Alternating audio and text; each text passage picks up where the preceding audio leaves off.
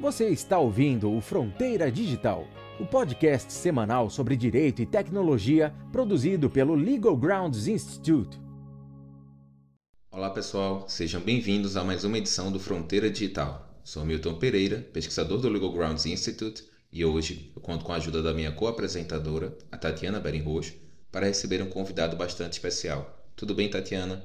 Tudo bom, Milton, e você? Nosso convidado de hoje é integrante aqui do Legal Grounds Institute, muito especial. Ele é mestre em Direito Internacional pela Northwestern Pritzker School of Law, pós-graduado em Direito Digital pelo UERJ, bacharel em Direito pela USP, especialista em Direitos Humanos por Stanford, em Diversidade Sexual e Direitos Humanos pela Claxo. Além disso, Bernardo é advogado e gestor institucional aqui do Legal Grounds Institute. O nosso convidado escreveu um artigo excelente, cujo tema é a Lei Geral de Proteção de Dados Brasileiros para Pessoas LGBTQIA+, Identidade de Gênero e Orientação Sexual como Dados Pessoais Sensíveis, em coautoria com Henrique Mendes, e foi publicado recentemente na língua inglesa na renomada revista jurídica Direito e Praxis. Bernardo, é um prazer imenso ter você aqui hoje como nosso convidado. Prazer é meu, é, Tatiana, Milton, obrigado pelo convite. Acho que é um tema super importante para a gente levantar, principalmente considerando né, que a gente entrou aí no, no mês do orgulho LGBT, então acho que é inclusive um timing excelente para a gente discutir essas questões. Perfeito, Bernardo. Nós te agradecemos bastante pela participação no episódio de hoje. Para início de conversa, eu acho interessante abordarmos o artigo que você escreveu e publicou na revista Direito e Praxis. Esse texto trata especificamente da categoria dos dados sensíveis, que se insere ao conceito mais amplo de dados pessoais. Você poderia explicar aos nossos ouvintes o que a categoria de dados sensíveis representa e qual a característica específica que a particulariza diante da noção geral de dados pessoais? Claro, Milton. É, quando a gente lê a Lei Geral de Proteção de Dados, ela traz nas suas definições, primeiro, uma categoria geral de dados pessoais, que a LGPD conceitua como informação relacionada à pessoa natural identificada ou identificável, e dentro dessa categoria, a LGPD traz a identificação dos dados pessoais sensíveis. E aí fala de dados pessoais sobre origem étnica ou racial, sobre convicção religiosa, sobre vida sexual, mas quando a gente lê essa lista, né, que é inclusive bem mais extensa do que esses exemplos que eu trouxe aqui, é, o que chamou a nossa atenção, né, e aqui falo sempre nossa atenção por conta da, da coautoria com, com o Henrique Meng, mas o que chama a nossa atenção é, dentro da leitura do conceito de dados pessoais sensíveis na LGPD é que a população LGBTQIA+, não está é, contemplada né, nessa lista quando você lê de, de primeira, assim, textualmente a gente não vê a inclusão nem de orientação sexual, nem de identidade de gênero. Então, a gente lê aqui vida sexual, a gente lê origem racial ou étnica, a gente lê dados genéticos ou biométricos, a gente lê várias coisas, mas a questão especificamente da proteção da população LGBTQIA+, não está explicitamente contemplada, e isso foi uma coisa que chamou bastante a nossa atenção, né, de como no momento em que a gente já fala sobre vulnerabilidades sociais, a gente já entende é, toda essa necessidade de proteção de diferentes grupos, o porquê essa proteção não estaria explicitada na legislação, e isso foi uma coisa que levou a gente realmente a refletir sobre como isso poderia ser interpretado de uma maneira que fosse conforme os entendimentos que a gente tem hoje enquanto sociedade, né? É, a gente vai entrar até um pouco mais nisso depois, mas o próprio STF já falou que a proteção da, das pessoas LGBTQIA+, é uma, é uma questão super relevante. É, então, como a gente poderia ter uma legislação que fala sobre proteger informações pessoais e que não fala de uma questão que é tão íntima, né? É, como eu não estaria protegendo adequadamente é um, um elemento tão, tão fundamental da identidade das pessoas. E aqui a gente tem muita diferença, né, quando eu falo de dados pessoais, vamos dizer assim, gerais, ou dados pessoais sensíveis, porque a depender da categoria que eu estou falando, eu tenho diferentes obrigações por parte de quem trata essas informações, né? É um exemplo acho que fácil da gente entender essa diferenciação é que sempre que eu vou tratar dados pessoais, eu preciso de uma justificativa legal, né, dentro da LGPD, que a gente chama de bases legais.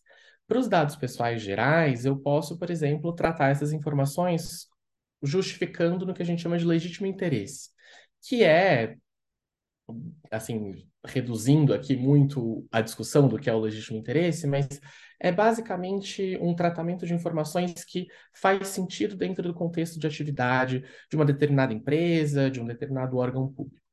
É, e esse legítimo interesse, ele só pode ser utilizado em relação aos dados pessoais gerais, né? Então, eu posso, sem necessariamente pedir uma autorização, é, sem ter uma obrigação legal para cumprir, sem estar visando uma proteção à saúde, eu posso pegar informações das pessoas e tratar elas é, com uma devida diligência, né? Não posso fazer qualquer coisa com essas informações, mas eu posso tratar elas da melhor forma para ajudar a minha empresa a crescer, a contactar pessoas.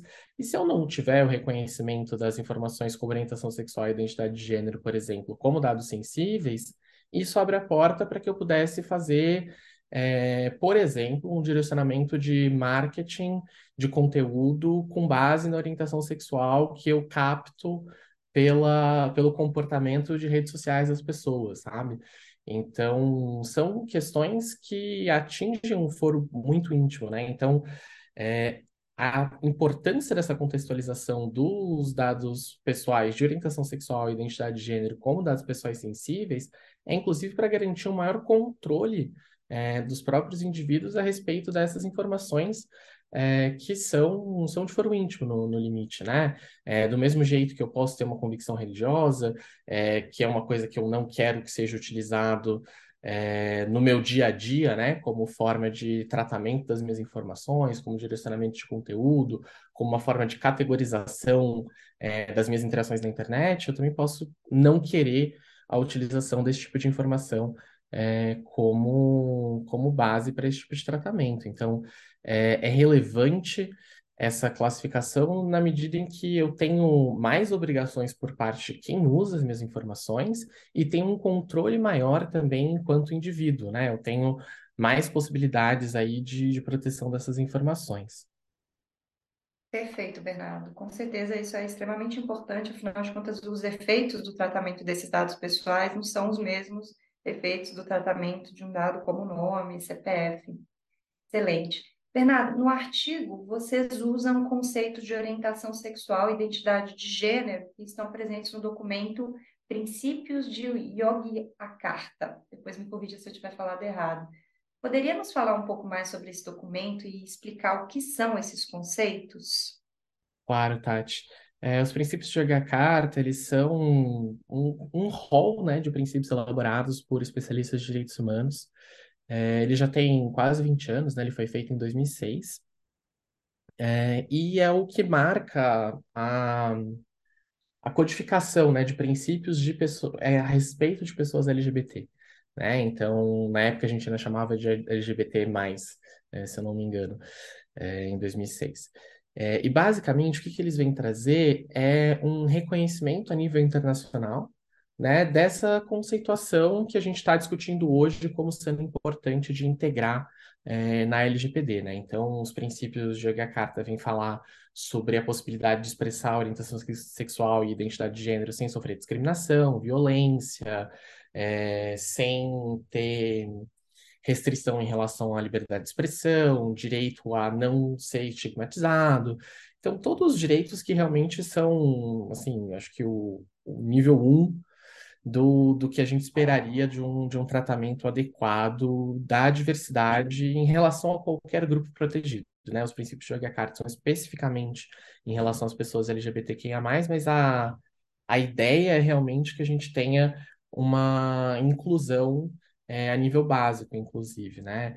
E isso é um, é um documento internacional, né, que é utilizado em resoluções é, e decisões internacionais que falam sobre é, a questão LGBT, e nesse sentido a gente consegue, inclusive, vendo pelos princípios de Yogyakarta, um, uma evolução, né, em relação a como é, a população LGBTQIA+, passou a ter reconhecimentos de diferentes direitos, né?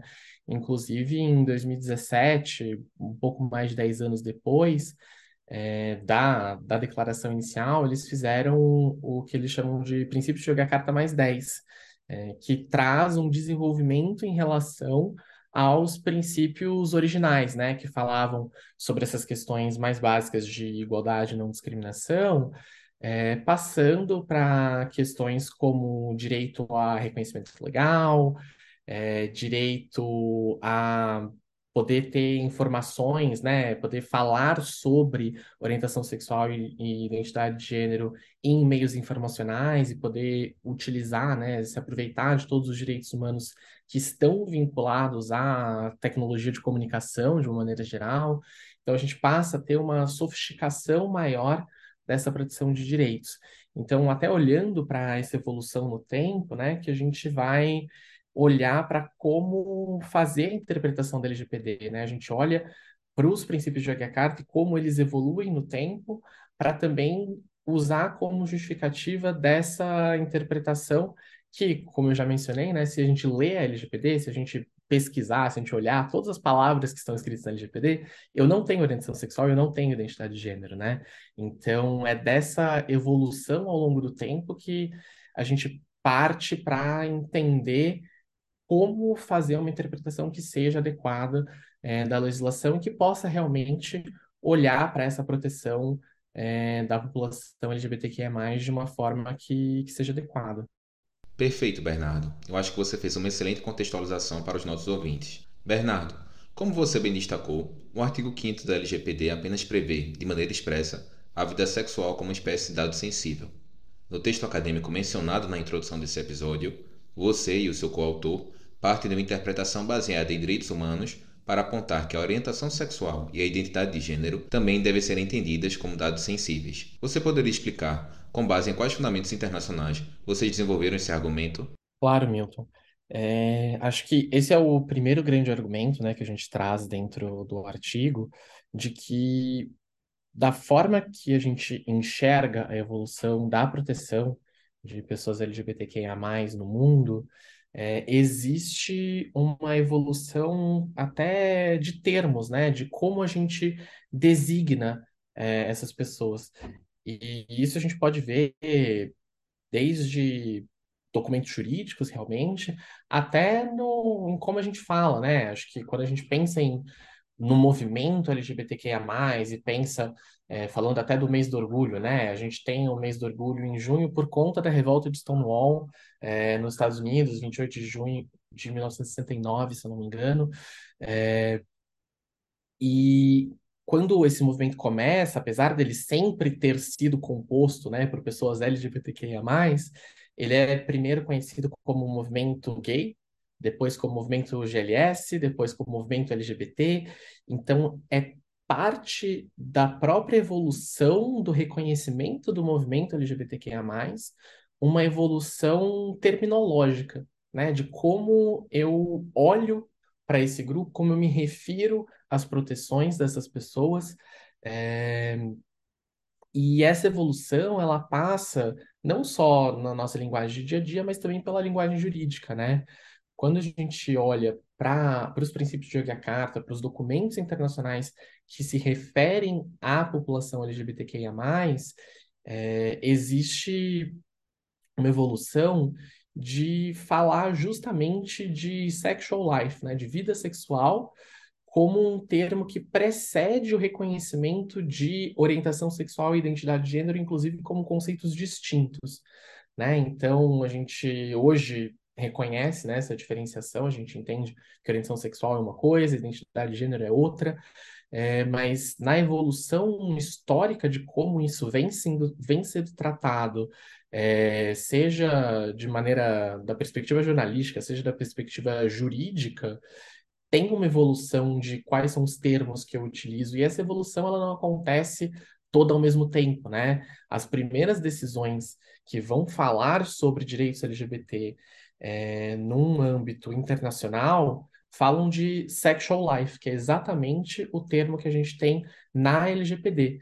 né, de vida sexual, apesar de a gente entender que vida sexual não é o termo que engloba é, de maneira adequada, né, a questão da orientação sexual e da identidade de gênero, ele, a gente entende que isso, na verdade, é um lapso linguístico, né?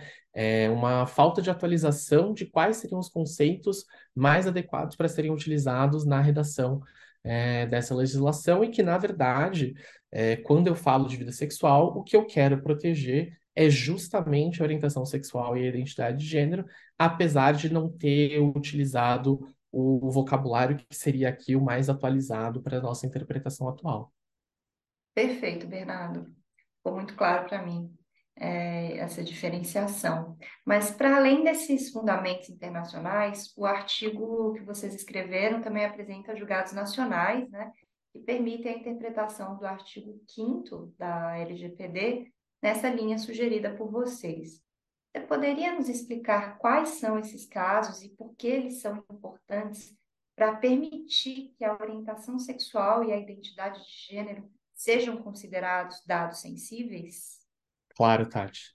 É, acho que na falta de um bom argumento para esse reconhecimento, a gente entende que, na verdade, existem pelo menos dois, né?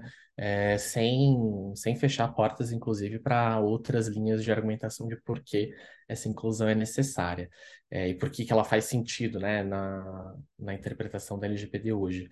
É, a gente parte para essa interpretação da, da LGPD, para a inclusão de orientação sexual e identidade de gênero, na verdade, como uma subcategoria do termo é, raça, né? É, da interpretação do STF a respeito de condutas que são consideradas racistas. Né? São dois precedentes é, que a gente tem é, da criminalização da homofobia e de e o precedente anterior a esse, né, que é inclusive da onde parte é, a decisão do STF de criminalização da homofobia a respeito de antissemitismo, para falar que, basicamente, né, ali encapsulando muito é, duas decisões bem densas, mas o que o STF entende é que o crime de racismo, né, essa forma de discriminação, é, baseada em raça, mas a raça, no conceito que eles entendem, é uma diferenciação de categoria entre pessoas por, por características que lhes são inatas. Né? Então, a forma pela qual o STF interpreta a existência do conceito de raça é, para poder entender o que seria racismo, o que seria antissemitismo, é essa diferença entre grupos sociais. Né? E da forma como eles conceituam esses grupos sociais, inclusive para a própria decisão da, da criminalização da homofobia e da transfobia, é, é justamente olhando para é, grupos sociais que têm uma característica em comum e que são discriminados por conta disso como uma forma de inferiorização, que é exatamente o que acontece com a população LGBTQIA+, né? É, quando a gente pensa em questões de homofobia, quando a gente pensa em questões de transfobia, é justamente essa diferença quase de qualidade de cidadão mesmo que está por trás desse, desse tipo de crime. Só que para eu chegar na conclusão de que é, racismo é a diferenciação entre duas raças para concluir que eu tenho uma criminalização da homofobia e da transfobia, né?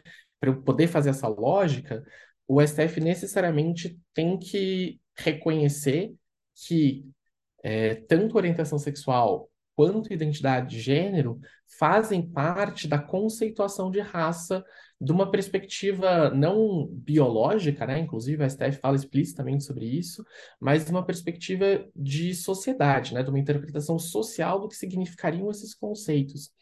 Então, se a diferenciação com base em orientação sexual, identidade de gênero, é, é uma diferenciação de raça, portanto, a minha interpretação na LGPD, que inclui explicitamente o conceito de raça, tem que ser também que dentro dessa categoria eu estou protegendo identidade de, gênero e orientação sexual, né? Justamente por uma compatibilização com a decisão do STF, que inclusive está é, fazendo aí quatro anos, agora semana que vem, no dia 13 de junho.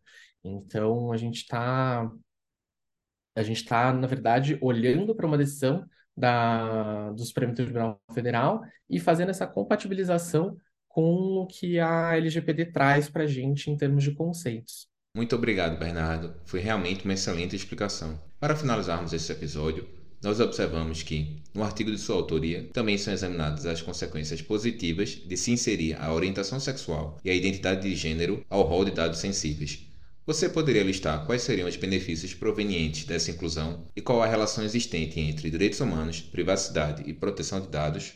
Claro, Milton. É, acho que quando a gente pensa nessa, nessa proteção, acho que o, o ponto inicial da, das vantagens, né, da, de qual é o motivo pelo qual isso faz sentido, é que o reconhecimento por si só já é um, já é um avanço, né? É claro que reconhecer sem proteger não, não resolve, mas o reconhecimento em si já é um passo na direção do melhor tratamento dessas informações. É, a gente, trabalhando com privacidade, proteção de dados, vê, por exemplo, muitas dúvidas a respeito de questões práticas em relação à orientação sexual e identidade de gênero, né? É, por exemplo, quando eu vou fazer o registro de uma pessoa trans, é, se eu sou obrigado ou não a incluir nome social e nome de registro dessa pessoa, de que forma eu faço essa inclusão, se eu posso ou não tratar é, a informação do nome social e do nome de registro é, é, da mesma forma. Então, existem muitas implicações práticas de reconhecer a orientação sexual e a identidade de gênero como dados sensíveis, no sentido realmente de proteger a população LGBTQIA+, de utilizações inadequadas das suas informações, né?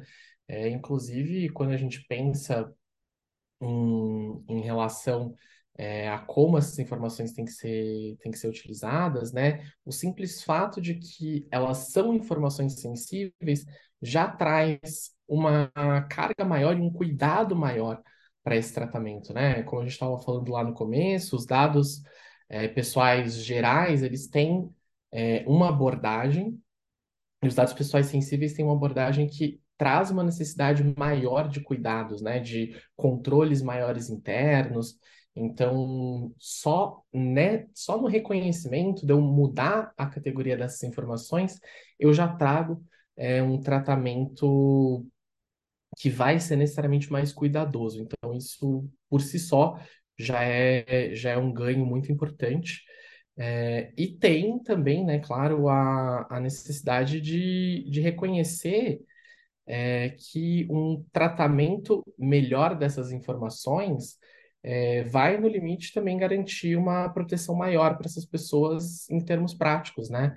É, no exemplo que eu estava mencionando da, dos nomes sociais, por exemplo, se eu ainda não obtive né, essa, essa retificação, é, que pode ser feita, inclusive, atualmente por, por via administrativa, mas se eu não obtive é, a atualização né, desse nome e eu ainda trabalho com uma questão de nome social e nome de registro, por exemplo, é, o fato de que eu estou protegendo a identidade de gênero dessa pessoa me leva a uma conclusão de que, por exemplo, o nome de registro dessa pessoa, que vai ser um nome que vai gerar uma incompatibilidade ali é, entre o, o gênero que essa pessoa se reconhece e como eu esperaria que ela se reconhecesse pelo nome de registro, é, esse nome de registro, na verdade, é que, trai, que atrai a sensibilidade dessa informação, né? É, então, se eu pensar no, no dia a dia, né, eu fazendo uma lista de chamada, eu fazendo uma lista de clientes, eu fazendo é, qualquer coisa que, que utilize o nome das pessoas, né, que é basicamente qualquer atividade que eu faça aí com, com uma empresa, é, eu incluir um nome de registro de uma pessoa, eu, eu estaria tratando uma informação que é sensível, né, porque esse nome por si só, na hora que eu olho para esse nome e para a pessoa, né, para o nome de registro para a pessoa, eu acabo por revelar uma informação sensível é, e que não precisava ser tratada naquela, naquela situação, né? Na grandíssima maioria das vezes não precisava ser tratada. Então, reforça, inclusive, essas proteções dia, dia a dia que fazem com que as pessoas LGBTQIA+, tenham é, uma vez protegidas, né, tem um dia a dia mais tranquilo. Imagina que é, você, acho que ninguém que não passa pelo, pelo, pela questão de, de nome social e nome de registro, né? Pessoas que são cisgêneras, a gente não para para pensar na dificuldade que é todas as vezes é, ter que refletir a respeito se você vai ser chamado pelo nome pelo qual você se identifica, né? É, se você vai ter um constrangimento na hora de ser chamado num médico, de ser chamado numa empresa, de ser, de fazer uma ligação, de ir comprar alguma coisa. E a simples garantia de que esse nome é, seja protegido como uma informação sensível por revelar uma identidade de gênero, é, já traz uma tranquilidade maior é, para o dia a dia das pessoas, né? Uma vez que eu implemente essas proteções, é, o fato de que eu vou ser tratado pelo, pelo meu nome, é, que é o nome que eu quero ser chamado, né? É, é uma tranquilidade que, que pode ser materializada, por exemplo, é, por conta dessa questão da sensibilidade. Pessoal, muito obrigada por ter nos acompanhado aqui nesse episódio e vou fazer um agradecimento especial ao Bernardo, que trouxe um tema extremamente importante, é, esclareceu várias dúvidas e está aí ajudando a construir uma consciência sobre esse tema e trazendo debates e principalmente convido todos a lerem o artigo do Bernardo, né, e acompanhar o Legal Grounds Institute em todas as nossas redes sociais. É, nós temos então página no LinkedIn, temos no Instagram, temos aqui o nosso podcast e o nosso site também está atualizado com toda, todo o nosso material, todo o nosso conteúdo, as nossas publicações, artigos. Temos também a coluna Direito Digital no Conjur, então, temos aí bastante conteúdo para vocês nos acompanharem nesse e diversos temas correlatos que são atuais e super importantes para a nossa sociedade e para a democracia. Muito obrigada a todos. Obrigada, Milton, meu colega aqui, co-apresentador, e nos vemos no próximo episódio. O podcast Fronteira Digital é uma produção do Legal Grounds Institute. Para maiores informações, visite as nossas redes sociais através do arroba Legal Grounds Institute